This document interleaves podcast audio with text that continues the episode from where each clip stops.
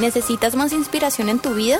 Conéctate con nosotros en las redes sociales con el nombre de IC Plenitud en Instagram, Facebook, Twitter y YouTube. Recibe notificaciones en vivo y mensajes de inspiración diarios y mantén informado de las últimas noticias. Síguenos, danos like e inscríbete hoy. Entonces el agua, por más pura y limpia que sea, si se queda quieta, ya sabemos qué es lo que pasa. Se pudre y huele mal, huele feo. La única manera en que uno puede tener cielos abiertos y madurar en el Señor es sirviendo a otra persona. Y lo que uno recibe, darlo a otra persona. El crecimiento es algo natural. Te recuerda que usted fue creciendo y creciendo, aunque usted no quisiera. Entonces, a medida que usted iba creciendo, iba colocando una rayita en la pared, estoy creciendo, estoy creciendo. Y en la vida cristiana también el crecimiento se da naturalmente, solito, solo. Lo que no se da solo es la madurez cristiana. Por eso es que los cristianos a veces crecen en estatura, pero no crecen en la madurez en el Señor. Entonces, son altos, son corpulentos, son ya personas que aparentan una madurez, pero cuando llegan a la iglesia, traen su biberón. Es decir, traen ahí su chupito y, y están esperando que les den una atención de bebés cuando ya están viejitos. Entonces la madurez cristiana se da cuando uno sale de sí mismo para servir a otro.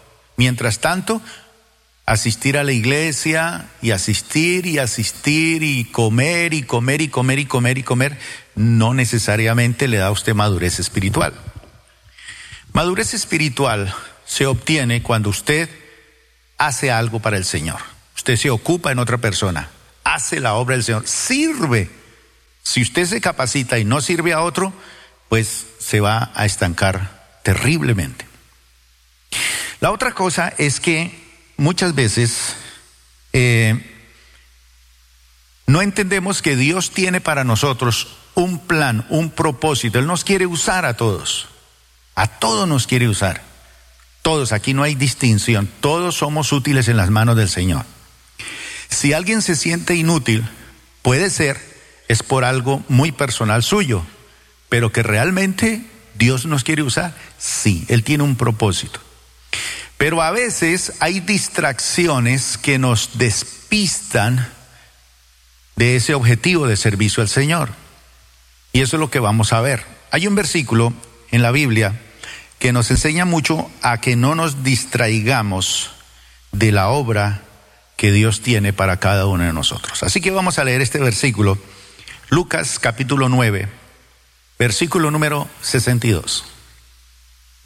Y Lucas capítulo 9, versículo 62, nos hace alusión a algo que personalmente a mí me impactó cuando yo decidí salir a servirle al Señor tiempo completo.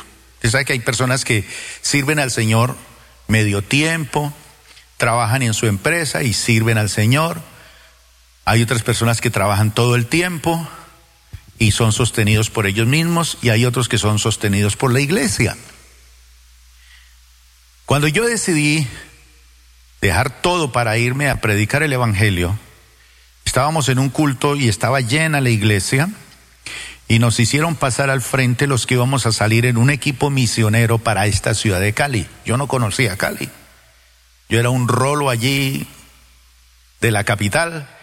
Nunca había venido a Cali y el Señor me hizo el llamado para ir a servir. Entonces yo decidí conformar parte del equipo misionero que iba a venir a esta ciudad a predicar el Evangelio. Eso hace tan solo 40 años más o menos.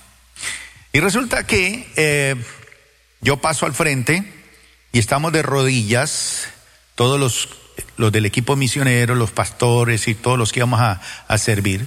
Yo venía como un servidor nada más. Y el misionero que iba a orar por nosotros, que era como el apóstol, el, líder supremo pues de la iglesia, dice, me enfoca a mí así con el dedo y me dice, si usted no está seguro que Dios lo está llamando, así delante de todo el mundo. Él me señaló y me dijo, Luis, levante la cara, míreme. Y yo, de rodillas. Pues.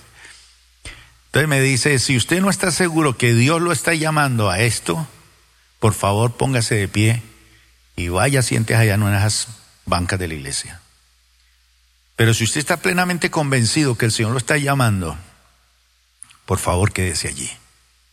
Y yo le dije, no, sí, yo estoy completamente seguro que el Señor me ha llamado. Entonces impusieron las manos sobre nosotros y nos despidieron. Y salimos para la obra Señor. Estando aquí, pues ya me di cuenta lo que es servirle al Señor que no es tan suave y tan fragante como yo me lo imaginaba. Empecé a vivir en carne propia lo que significaba eso. Primero que todo, estar bajo la autoridad de un hombre que era duro de carácter. Era un pastor duro de carácter. La esposa no la entendía ni la propia sombra de ella. Sus niños chiquitos y a mí me tocaba bañarlos a veces porque los pastores tenían que salir y, yo me quedaba con unos chiquitos y me tocaba hacer cosas. Y empecé a darme cuenta de muchas cosas. Yo decía, pero esto es lo que el Señor me llamó. Entonces llegó un momento de dudas. Y yo como que, venir a cuidar niños que no son míos, venir a hacer esto aquí, moler maíz para hacer arepas y a veces cocinar, esto no es lo que yo me imaginaba. Entonces decidí que yo como que mejor me regreso. Mejor me regreso. ¿A quién le ha pasado eso, por ejemplo, cuando se casó? Por ahora los dos, tres meses, como que mejor me regreso. Pero ya, ya no se puede, ya no se puede. O usted se metió en un, firmó un negocio y ya no se puede echar para atrás, le tocó salir adelante exactamente me pasó a mí que yo sentí que ya no había nada más que hacer y que realmente eso no era lo mío. Como que volví a pensar en lo que quería hacer. Y entonces, una mañana, llegó este versículo a mi vida. Abro la Biblia y me sale ese versículo. Leámoslo todos al tiempo. Nadie que mire hacia atrás después de poner la mano en el arado, es apto para el reino de Dios. ¿Sabe lo que significó eso para mí? Yo me puse a pensar, bueno, ¿qué estoy haciendo? ¿Qué estaba haciendo? Mirando para atrás. Pensé en la comodidad de mi casa, pensé en que yo podía seguir haciendo lo que estaba haciendo, mis sueños de ser ingeniero electrónico y estar en la NASA y estos sueños que yo tenía en mi vida. Pero al mismo tiempo, en la mano yo tenía algo. ¿Qué era lo que dice la Biblia allí? El arado. Yo no sé cuántos de ustedes tuvieron la oportunidad en su tiempo, esto es para los que estamos más viejitos, de ir al campo y por lo menos ver a la gente arando el campo con bueyes. ¿Quién lo tuvo la oportunidad de verlo? De verlo. Sí, vean, allá hay una persona. Son de esas personas que vivieron antes del diluvio los que están ahí. Pero cuando yo iba a la casa de mis abuelos, me gustaba verlos a ellos arando el campo. Y uno de mis tíos me dijo, ¿quiere aprender? Yo le dije, sí, claro. Y entonces yo estaba niño y me, me hizo coger el arado y los bueyes hacia adelante. Ellos sabían exactamente lo que tenían que hacer. Y entonces yo tomé el arado, pero yo estaba tan emocionado que me puse a mirar cómo iba quedando el surco atrás. Y cuando me di cuenta adelante, estaba eso así, me pegaron el grito. ¿Por qué? Porque el que toma las cosas del Señor, en su mano. La responsabilidad del reino. El que hace decisión pública por el Señor, dice, si mira para atrás, no es, ¿qué? No es apto para el reino. Entonces, si usted es una persona que dice, yo quiero ser apto para el reino de Dios, yo quiero que el Señor me use, yo quiero que el Señor me, me lleve, no sé, a las naciones, está bien. Pero una condición es básica. ¿Cuál es? No mirar hacia atrás. Es decir, no distraerse, no distraerse. Entonces nadie que mire hacia atrás, después de poner la mano en el arado, es apto para el reino de Dios. Y quisiera que levantaran la mano los que consideran que una vez tomaron el arado. Levante la mano. Usted tomó el arado. Y entonces los demás, ¿qué? ¿Y usted qué hace aquí? ¿Sabe cuándo tomó usted el arado? Cuando usted dijo, Señor, te recibo como mi Señor y mi Salvador. Voy a vivir para ti. Por eso el próximo año vamos a dedicar más profundidad a eso, inclusive con los niños de la iglesia. Porque a veces las personas vienen a la iglesia y no saben lo que creen, no saben lo que tienen, no saben lo que es la vida cristiana, no saben los puntos esenciales del cristianismo, de lo que es vivir en el Señor. Entonces, tienen una riqueza debajo del colchón y no la usan. Porque muchos piensan que ser cristiano es ir el domingo a la iglesia. No, eso es otra cosa. El cristianismo es otra cosa. Es un disfrute de la vida. Es un gozarse plenamente. Es vivir en paz. Jesús dijo, venid a mí los que estéis trabajados, cargados y cansados, que yo los haré descansar. Y él luego dice, aprended de mí que soy manso y humilde de corazón. Llevad mi yugo sobre vosotros y hallaréis descanso para vuestras almas. Una de las cosas curiosas con los bueyes es que siempre, al principio, colocan un buey de esos que son digamos, ya expertos, ya están adiestrados, ya saben las cosas, y a veces le ponen en el yugo a un buey inexperto, joven. Entonces ese inexperto coge para allá, coge para acá, molesta mucho, así como son muchos cristianos, ¿cierto? No les gusta el yugo del Señor, sino quieren tirar para allá y para acá. Entonces el buey que es experto lo alinea, lo pone en la ruta que es. Entonces el otro quiere tirar para allá y no. Como tiene el yugo, el que sabe, sabe. Entonces Jesús dijo que lleváramos su yugo sobre él. ¿Sabe cómo se llama ese yugo? Se llama el yugo de la felicidad. Repítalo conmigo. El yugo de la felicidad. Es decir, que si usted quiere ser feliz, Dice, llevas mi yugo. O sea, él mete la cabeza en un lado y yo la meto en el otro.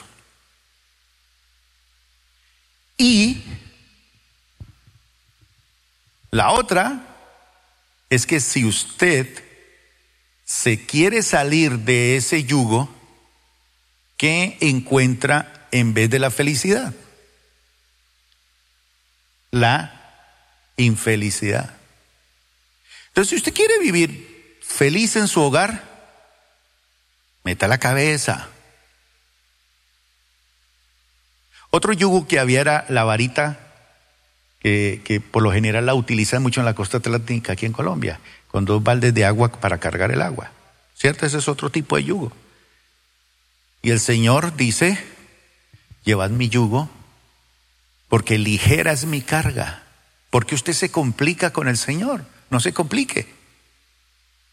¿Por qué encuentra complique usted en las cosas de Dios? Si el yugo de la felicidad está destinado para nosotros. Pero obviamente, si yo me desalineo como esposo, como padre, como hijo, como empresario, y estoy alineado con mi Señor, si en algún momento me voy a desviar, ¿qué pasa? El Señor me va a ajustar. Por pura curiosidad, ¿quién de los que está aquí alguna vez se ha tratado de desviar y el Señor lo ha ajustado? Con su disciplina, con su cosita. Bueno. Una de las cosas que hace con los bueyes es que hay, el, el arador va atrás con una vara, chuzando los bueyes, para que ellos avancen, porque a veces ellos se quieren quedar quietos. Pero lo curioso es que en la punta de la vara que tiene, ¿no saben? Una puntilla. Entonces cuando chuzan, o se mueve o se mueve. Porque a veces uno quiere paralizarse ya sea por una u otra causa. Pero nadie que mire hacia atrás después de poner la mano en el arado es apto. yo he conocido a miles de personas a lo largo de todos estos años que me han dicho, pastor, yo quiero, honestamente, pastor, yo quiero ser usado por Dios. Quiero ser usado por Dios. Recuerdo una ocasión un joven que estaba terminando la universidad, tiró todo y me llegó a la oficina y me dice, pastor, he decidido servirle al Señor tiempo completo. Así que estoy aquí para que me ponga lo que sea. Y yo le dije, ¿y quién te llamó? No, que el Señor. Eh, no, Señor, termine su carrera universitaria, hágase profesional, trabaje unos dos, tres años, haga plata y después hablamos. Y me hizo caso. Después de dos o tres años trabajó, hizo plata y no volvió a la iglesia. Y ahora es un empresario y tiene plata, pero está lejos de las cosas del Señor. ¿Qué pasa si él le digo que no estudie? De pronto tendría plata, pero nunca habría terminado su carrera. O a lo mejor estaría frustrado. En otra ocasión, un hermano me dijo, yo siento que el Señor me ha llamado a su servicio. Estoy listo para lo que sea, me voy con mi esposa. Yo le dije, mire, usted no sirve para esto. Usted sirve para dar plata a la iglesia y ayudarnos a los que estamos haciendo la obra. Pero usted personalmente para irse a servirle al Señor no sirve para eso. Él dijo, no, yo. Porque era un hombre, era un empresario y tenía un taller muy bueno y ganaba mucho dinero. Era así rico como James Toro, más o menos, con su taller y todo. Y este hombre decide irse a la obra del Señor. Pues es un hombre que estaba acostumbrado a meter la mano al bolsillo y tener plata. Y en la obra del Señor lo que empezó a descubrir es que mm, mm, como que no fluía la cosa. Entonces un día me llamó la dueña de la casa donde alquilábamos nosotros para hacer los cultos y me dice, pastor, disculpe que lo llame. Es que su pastor que tiene aquí hace seis meses que no me paga el arriendo. Y él me dice que es que ustedes están pasando una situación muy dura y que usted no le mandan plata. Y resulta que nosotros cumplidamente le mandamos todo para él, su sostenimiento y el arriendo y servicio y todo. Pero como no le alcanzaba la plata a él, se la comía. Y entonces me fui a ver en qué plan estaba ese pastor. Y cuando llegué allá me dijeron, no, él estaba trabajando allá en ese taller, vaya. Y me fui para el taller. Y él estaba debajo de un carro allá trabajando. Y entonces me paro así y le digo, señor tal, vengo a que me cotice un trabajo aquí. Y él salió debajo del carrito y se encontró con mi mirada y se pegó un susto tan tremendo. Y le digo yo, ¿qué hace un levita arreglando carros? ¿Qué hace aquí? ¿No te dije? ¿No te lo dije? Así que le tocó empacar maletas y regresarse otra vez para su ciudad. Y no, no. Pero él había puesto la mano en el arado. Y hay que, usted en la vida tiene que poner la mano en el arado, sea o no sea cristiano. Por ejemplo, ¿cuántos aquí se casaron sin haber conocido el Evangelio? A ver, eso fue poner la mano en el arado. Es decir, la vida hay que responder a todos los desafíos de la vida, sea o no sea cristiano. Lo que pasa es que con Cristo la cosa se pone, bueno, si nos metemos en el yugo de la felicidad nos va a funcionar todo. De resto va a ser muy difícil, muy difícil. Entonces hay personas que dicen que quieren servirle a Dios o quieren ser usados por Dios, pero nunca son usadas por Dios. Nunca. Y entonces la pregunta surge, ¿y por qué? ¿Por qué la gente quiere ser usada y no es usada por Dios? Y todos podemos ser usados por Dios. La primera de esas causas es porque están demasiado ocupados. ¿Y usted por qué? No, hermano, usted no se imagina. No tengo ni tiempo para comer. Me levanto a las cuatro de la mañana y me acuesto a las once, doce de la noche. Estoy ocupado. Y los sábados no, peor. Y los domingos, peor. Yo necesitaría semanas de 10 días como para poder balancear la cosa. Otros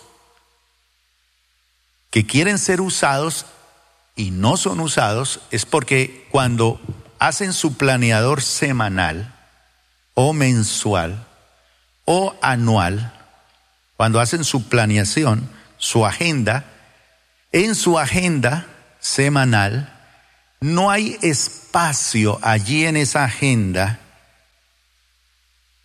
Tienen sus planes, tienen sus sueños en ese, en ese planeador, planes, sueños, ambiciones, todo lo colocan allí, que no es malo. Y entonces dicen, si usted viera mi agenda que tengo, hermano, no tengo tiempo. Pero eso sí, yo quiero ser usado por el Señor. Otros, en medio de sus ocupaciones, de esa agenda que tienen tan estricta para cada semana y para cada día, dicen, bueno, hagámosle un espacio aquí o hagámosle un espacio acá. Y entonces tratan de hacerse en un pequeño espacio y, y dicen, bueno, voy a hacer voy a dar este pequeño espacio a Dios, voy a darle este pequeño espacio a Dios. Pero esto no funciona así de esa manera. No funciona de esa manera. Y por eso la iglesia no debe permitir que los miembros de su iglesia se encierren en cuatro paredes, que pueden ser las cuatro paredes de su casa, las cuatro paredes de su empresa, las cuatro paredes de su palacio.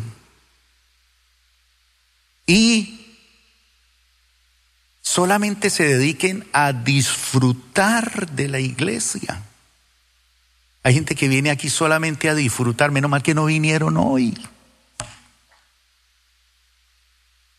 Entonces disfrutan de todo, el aire acondicionado, las sillas, los que cantan la música, la palabra. Tenemos que aprender a salir y a compartir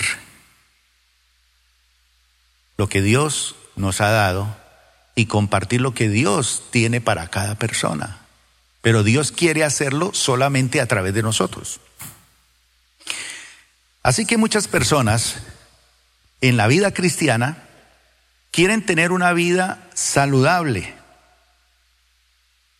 Y para que usted tenga una vida saludable en todas las áreas, Por ejemplo, en el área económica el Señor dijo, dad y se os dará. ¿Qué pensamos nosotros? Reciba, acumule y va a ser rico. No, el Señor dice, dad y se os dará. Es decir, que cuando uno suelta, abre las manos, las abre no solamente para dar, sino también para recibir. Entonces, si una persona quiere realmente tener una vida saludable, tiene que aprender a dar. Y no se puede quedar en un solo punto ahí estable, ahí, ahí, ahí, ahí. No, no, no, no. Uno tiene que atraer personas a Jesús, plantarlas en la iglesia, formarlas, equiparlas, disipularlas, sacar tiempo para enseñarle a esa persona a las cosas elementales de Dios y lo demás Dios lo va a hacer con él. Y eso es multiplicación. Hay tres cosas que tenemos que hacer nosotros como cristianos. ¿Quién de ustedes ha nacido de nuevo? Levante la mano. Usted sabe quién nació de nuevo. Muy bien.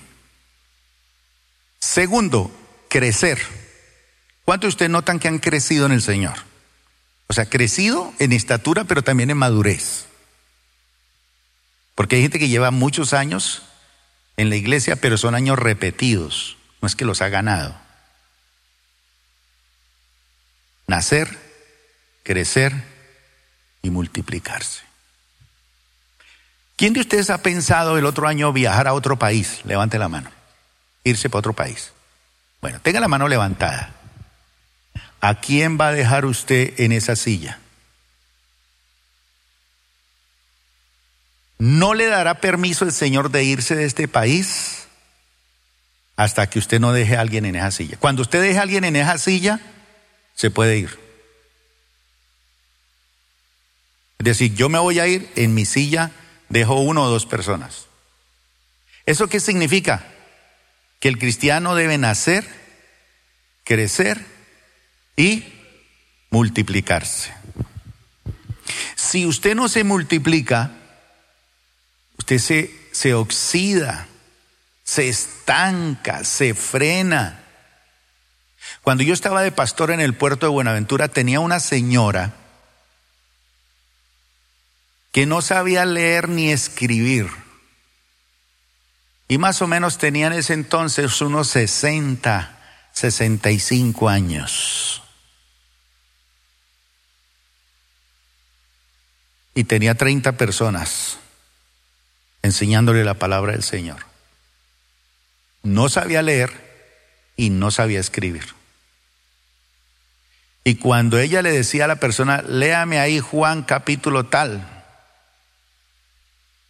le decía, ah, ah, ah, vuélvamelo a leer porque eso está mal, eso no dice la palabra de Dios. Sabía, tenía una capacidad y tenía 30 personas. Y aquí en la iglesia tenemos ingenieros, tenemos científicos, tenemos astrónomos, tenemos biólogos y dicen, ay, es que me da una pena.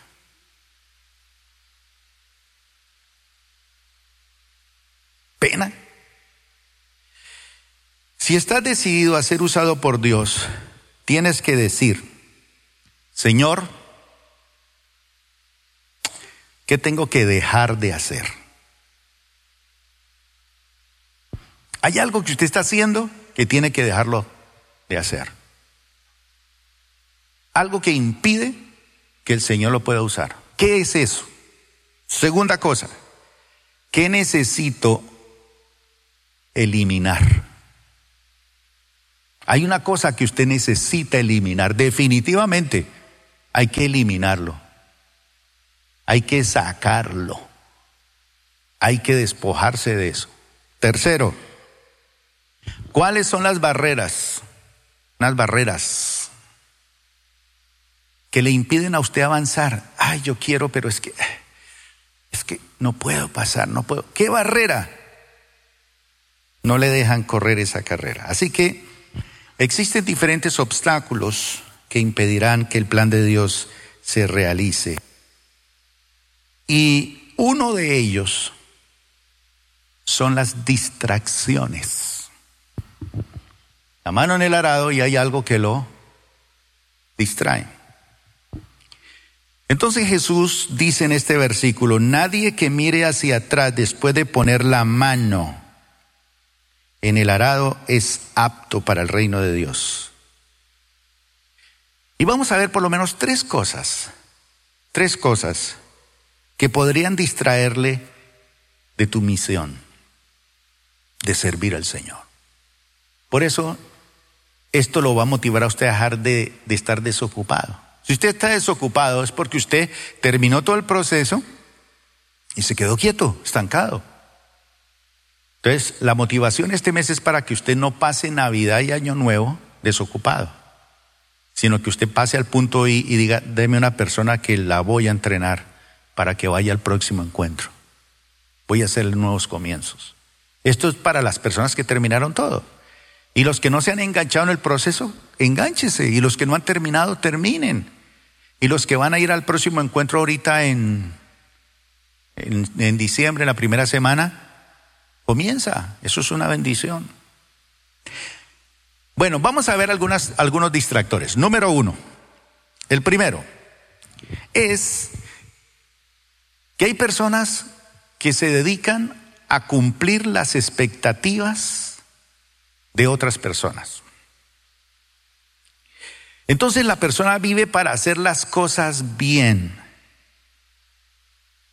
Y yo hago las cosas bien para complacer a mi mamá, a mi abuelita, a mi jefe, no sé a quién.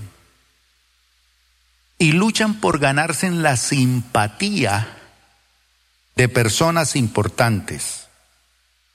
Y de lo contrario, ¿cómo se siente? me siento despreciable. Son personas que viven para suplir las expectativas de otros. Ay, si no me voy para la finca con mi abuelita, pues ¿qué se va? No, pues imagínese. No, si no hago esto, ¿qué va a decir mi jefe? Ahora, quiero decirle lo siguiente. Estaba leyendo una estadística de la cantidad de personas que tienen problemas con este, esta distracción. Es decir, vivir para las expectativas de otras personas. O sea, viven para hacer feliz a otra persona y para que la otra persona se sienta bien y para que la otra persona sea simpática conmigo y viva feliz y viva contenta y no, no se sienta. Este es un problema del cual, según las estadísticas, es un problema psicológico. Es decir, personas que no saben decir no. No saben decir no. Les es difícil.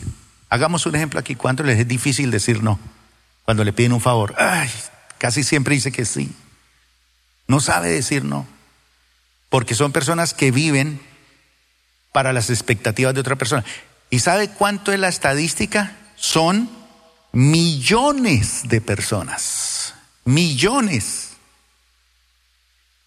Y tal vez usted padezca de este problema tan común y tan dañino. Porque para muchos todo puede empezar con, la con una intención genuina. Sí, yo lo hago porque, y generosa, de hacer feliz a otra persona, pero no establecen prioridades. En su agenda personal, en su vida personal, Dios no ocupa el primer lugar. Entonces colocan las personas en primer lugar. Y tan fácil que es eso. No, primero es el Señor, en mi agenda, en mi vida. Entonces no establecen prioridades y no aprenden a decir no. Alguien me decía esta mañana, yo le decía, ¿Q y su hija viene hoy? No, decidió ir a visitar una amiga hoy a la finca por la mañana, estarse todo el día con ella. Porque la otra le pidió el favor, que tuvo bebé y que quiere compañía. Ahora, ¿es malo eso, ir a visitar una amiga? No, ¿Es malo divertirse, ir a un cine? No. ¿Comer con alguien? No. Pero decir no, para muchas personas no entienden que a veces decir no, y casi siempre, libera. Libera. Es cuando una persona no establece prioridades, entonces todo es igual. Ir a la iglesia es igual como ir a tomar la cena del Señor es igual que no tomarla. Bautizarse es igual que no bautizarse. Hacer el proceso en la iglesia de crecimiento espiritual es igual. Casarme o ser soltero es igual. ¿A quién de ustedes le ha dado, le dieron la despedida soltero alguna vez? A ver, ¿a ninguno? Casi no lo hacen con gente pobre, pero con la gente más o menos adinerada le hacen despedida. Pero sabe, esa despedida de soltero que, que, uno se ríe y se divierte, ¿cierto? Es dolorosa y es una gran verdad, porque ya tiene que decirle no a muchas cosas para atender a su esposa o a su esposo. Entonces, tenemos que decidir ¿a quién vamos a complacer primeramente en la vida? Y solo puedes tener un solo, un solo número uno en tu vida. Los demás serán el número dos, tres. ¿Y quién va a ser el número uno en tu vida? Dios y su reino. Todo lo de Dios. Y eso no quiere decir que usted se la pase metido todo el tiempo en la iglesia. No, no, no, para nada. Lo que estamos diciendo es que en su agenda personal usted coloque primero lo de Dios. Tengo que ministrar un discípulo, ir al culto, hacer algo de la iglesia, ir a visitar a alguien para hablarle del Señor, eh, todo. Y si voy a tener una cena familiar, prioridad es Dios. La gloria para el Señor. Acuerde lo que dijimos la semana pasada. Es cuestión de prioridades. Entonces, ¿cuántos dicen yo quiero servirle al Señor, pero viven solamente para complacer y para suplir las expectativas de otras personas? Inclusive hay algunos aquí que son orientadores y creen que deben suplir todas las expectativas de su discípulo. ¿Quién suple todas las expectativas de una persona? Dios. ¿Y entonces qué dirá? Y entonces no. A veces hay que decirle que no. Número dos. Los pasatiempos. ¿A cuántos de ustedes les gustan los pasatiempos? Levante la mano. No hay nada de malo con los pasatiempos. Pero si un pasatiempo se te distrae de las cosas importantes, entonces sí necesitas eliminar esos pasatiempos.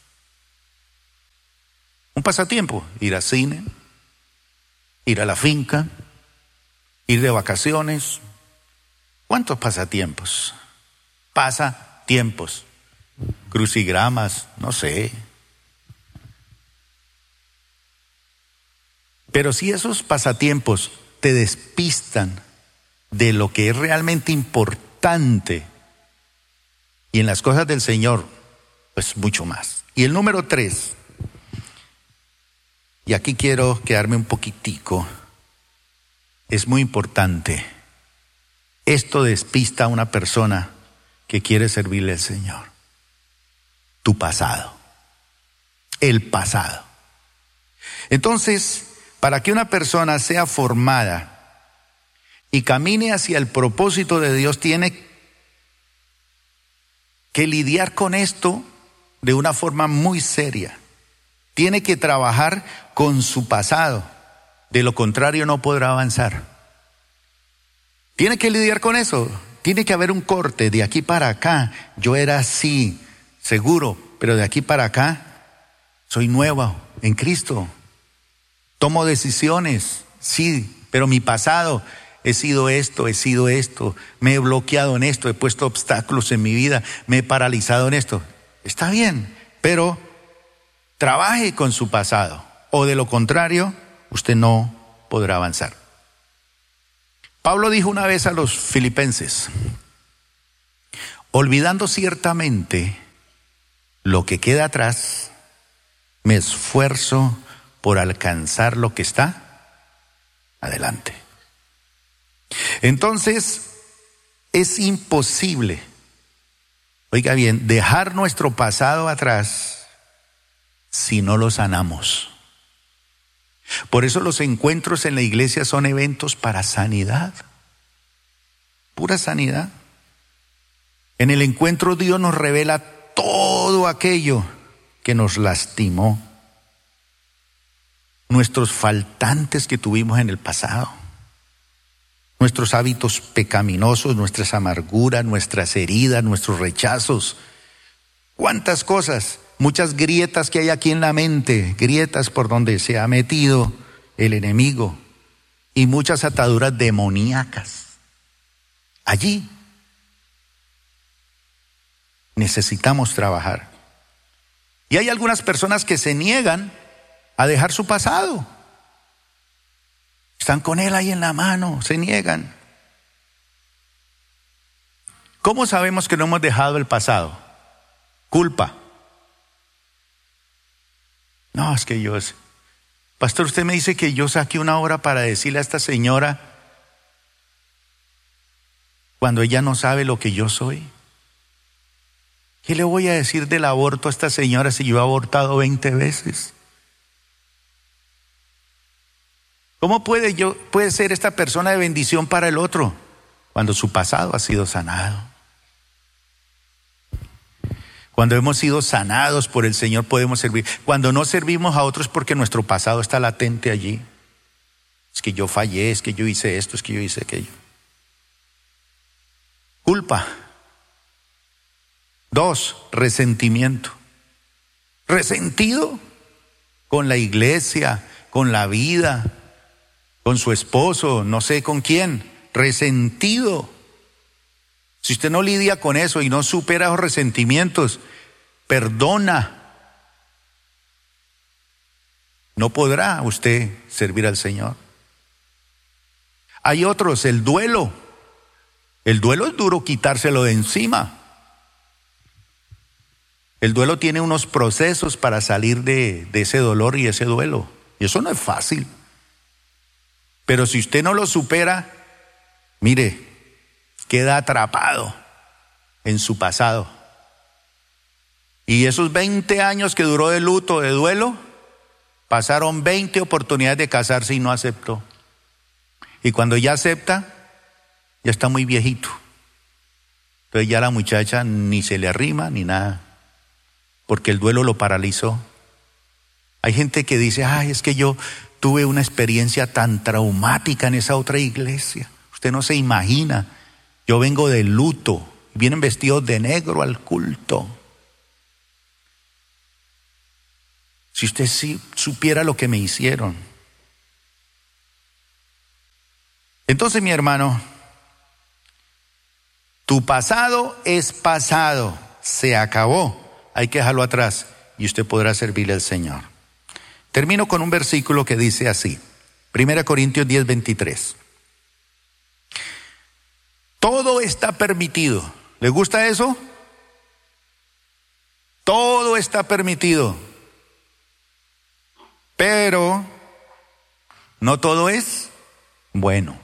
No todo me conviene. Ese es el cristianismo. ¿Qué es lo que no me conviene? Todo me está permitido, claro que sí, pero hay cosas que no son buenas. Muchas veces cosas que no son necesariamente malas, no, no, sino que son innecesarias. A menudo la vida, la vida nuestra, mi hermano, es una elección entre voy a hacer algo bueno o voy a hacer algo mejor. Usted está haciendo cosas buenas. ¿Por qué no acepta hacer algo mejor? Dejar la desocupación espiritual y sacar tiempo para servirle a otra persona. Entonces, mi hermano, terminemos diciendo que necesitamos simplificar cosas en nuestra vida. Simplifique y sencillamente elimine todas esas distracciones para que Dios pueda usarlo y Dios lo quiere usar. Pero elimine esas distracciones. ¿Cuáles? Agradar a las personas. ¿Cuál es la otra? Pasatiempos, ocupaciones, buenas, pero lo, lo aíslan de lo esencial. Y la tercera, su pasado. Mi hermano, por favor, usted es nuevo en Cristo. Usted es una persona que puede ser muy usada por Dios. Pero si usted no ha sido sanado de su pasado, ¿cómo va a ser usted una bendición para otro? Sánese primero y luego sirva a otro. Hay un versículo que leí el, el, el, el jueves, Proverbios 16, 3, que dice, ponen las manos del Señor todas tus obras. Ponen las manos del Señor todas tus obras. Y tus proyectos se cumplirán. Y tus proyectos se cumplirán. Entonces, ¿por qué no dedica, organice su agenda, revise y diga yo sí puedo hacer algo por otra persona? Y cuando usted empiece a hacer eso por otra persona, que usted sabe, es que usted ha aprendido, usted ha recibido de Dios, cuando usted lo haga, va a ver los cielos abiertos sobre tu vida. Gracias por acompañarnos el día de hoy. Nosotros creemos que Dios quiere hacer más cosas para ti y a través de ti, y nos encantaría saberlo. Si has sido impactado por este ministerio, compártelo en nuestro correo electrónico info.plenitud.org. Otra vez muchas gracias por acompañarnos y esperamos que este mensaje sea de bendición para ti.